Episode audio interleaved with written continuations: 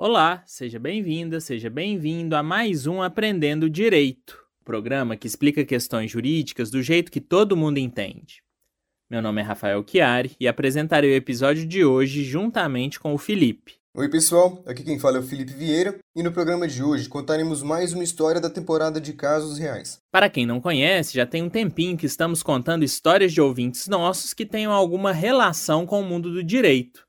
A gente conta o caso e dá a nossa opinião, mas sempre alterando um detalhe ou outro que é para preservar a identidade dos envolvidos. Não prometemos que, a partir de agora, todos os episódios serão de situações concretas. Não conseguimos fazer isso. Contudo, de tempos em tempos, a gente vai lançar um episódio que conte a história de um processo que realmente foi ajuizado ou a história de alguma situação que poderia virar processo, mas acabou sendo resolvida fora da justiça.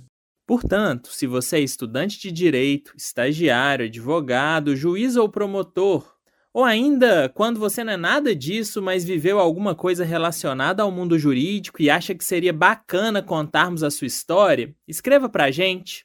Escreva ou mande um áudio. O nosso número é o 31 98339 9581. Este número também é o WhatsApp. Hoje, a gente vai contar a história de um dos integrantes da nossa equipe. Não vamos revelar o seu nome e vamos ocultar os nomes dos familiares envolvidos. E como a história aconteceu com gente do Aprendendo Direito, vocês perceberão que vai ser possível narrar o caso com um pouco mais de detalhes do que o normal. Então, se você se interessa por uma boa história com pitadas de informações jurídicas, aumente o som e fique ligado, porque o Aprendendo Direito está só começando.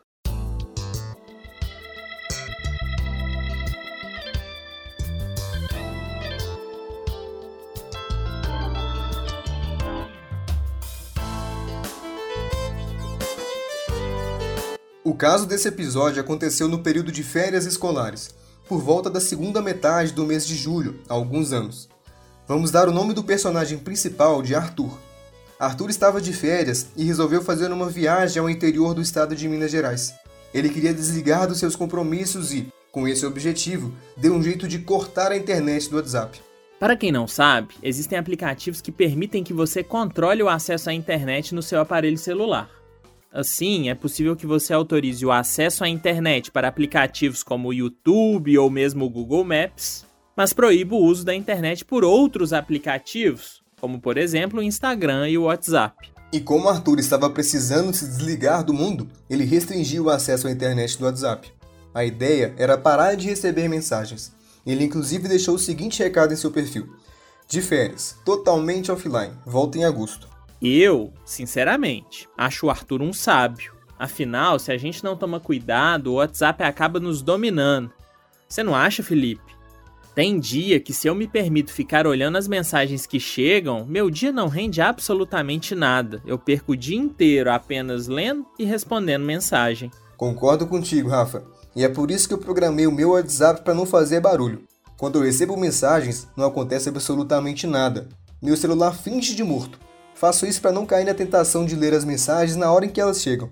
Eu estabeleço alguns momentos do meu dia para abrir o aplicativo, ler e responder todo mundo de uma vez só. Acho que assim eu consigo controlar o WhatsApp ao invés dele me controlar. Para mim funciona. Acontece que o Arthur foi mais radical que você. Ele estabeleceu como meta impedir o uso da internet pelo WhatsApp durante 20 dias. Assim, quem enviasse mensagem para o Arthur repararia que ele nem as estava recebendo ao invés de aparecer aqueles dois Vs que indicam que o destinatário recebeu a mensagem, aparecia só um, pois Arthur efetivamente não estava recebendo mensagem alguma. Eu conheço o Arthur, e isso é verdade. Eu mesmo tentei mandar mensagem para ele nesse período e para mim só apareceu um único V. Eu até comecei a achar que Arthur tinha me bloqueado, pois o segundo V de confirmação do recebimento nunca aparecia. Como eu precisava falar com Arthur com urgência, acabei tendo que ligar para ele. O que Arthur não contava é que o seu pai e a sua irmã acabariam caindo em um golpe por causa disso. Como assim, Rafa? Ninguém cai em um golpe por desativar a internet do WhatsApp. Aliás, quando a gente reduz a frequência do uso do Zap, é mais fácil deixar de cair em golpes do que cair em um. Eu acho que, via de regra, Felipe, você tem razão. Mas no caso em questão, essa restrição no uso do WhatsApp facilitou que os familiares de Arthur caíssem em um golpe. Vou explicar o que aconteceu. Um criminoso, apresentando-se como se fosse o Arthur, enviou mensagens primeiro para o pai dele e depois para sua irmã, pedindo dinheiro emprestado. Supostamente, o Arthur fake, o Arthur das mensagens, esse que estava precisando de dinheiro, ele estava precisando do dinheiro para abrir uma franquia de fast food que vende frango frito. Gente, mas não é possível que o pai e a irmã do Arthur caíram nesse golpe. O criminoso deve ter clonado o número do Arthur, só pode. Pior que não, se acredita? O criminoso usou outro número, mas o que confundiu os familiares do Arthur é que o criminoso utilizava a mesma foto que o Arthur utilizava na sua conta do WhatsApp. Então, apesar do número ser diferente, a foto era a mesma. E isso bastou para enganar os familiares do Arthur? Pior que sim, o criminoso deu um migué falando que estava de número novo e de forma bem astuta disse que o pai e a irmã do Arthur provavelmente haviam reparado que o número antigo não estava recebendo mais mensagens. Olha só que sacanagem. Ou foi muita coincidência, ou esse safado desse criminoso conhecia o Arthur e sabia que ele não estava usando o WhatsApp provisoriamente. É, se o criminoso conhecia ou não Arthur, a gente nunca vai ficar sabendo. Fato é que ele se passou por Arthur e conseguiu arrancar uma grana do seu pai e da sua irmã. O Arthur explicou pra gente que ama o seu pai e que ele sempre esteve presente quando o Arthur mais precisou.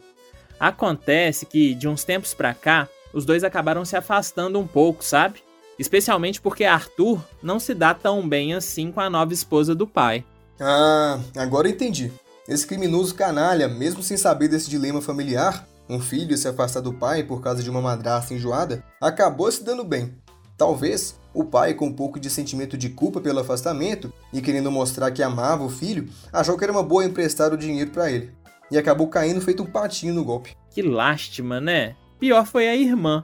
Essa daí deve ter se distraído mesmo, porque ela e Arthur sempre foram muito próximos. Ao invés dela pegar o telefone e ligar para o Arthur, ela acabou mandando dinheiro para o criminoso sem nem conferir nada. E a transferência? Como ela foi feita? A transferência foi feita através do Pix. Pelo que o Arthur nos contou, o criminoso criou uma empresa e quando seus familiares fizeram o Pix através do CNPJ dessa empresa, apareceu um nome meio estranho, tipo Frango Frito Mineiro Limitada o que batia com a história de que o dinheiro serviria para Arthur iniciar um negócio. Para quem tinha impressão de que as histórias do Aprendendo Direito sempre acabavam bem, enganou-se. Eu sei do desfecho e, se eu não me engano, nem o pai nem a irmã conseguiram recuperar a grana, tô certo? Certíssimo. Quando a irmã do Arthur finalmente conseguiu falar com ele, e ele disse que não tinha nada daquilo de franquia de frango frito, aí já era tarde demais.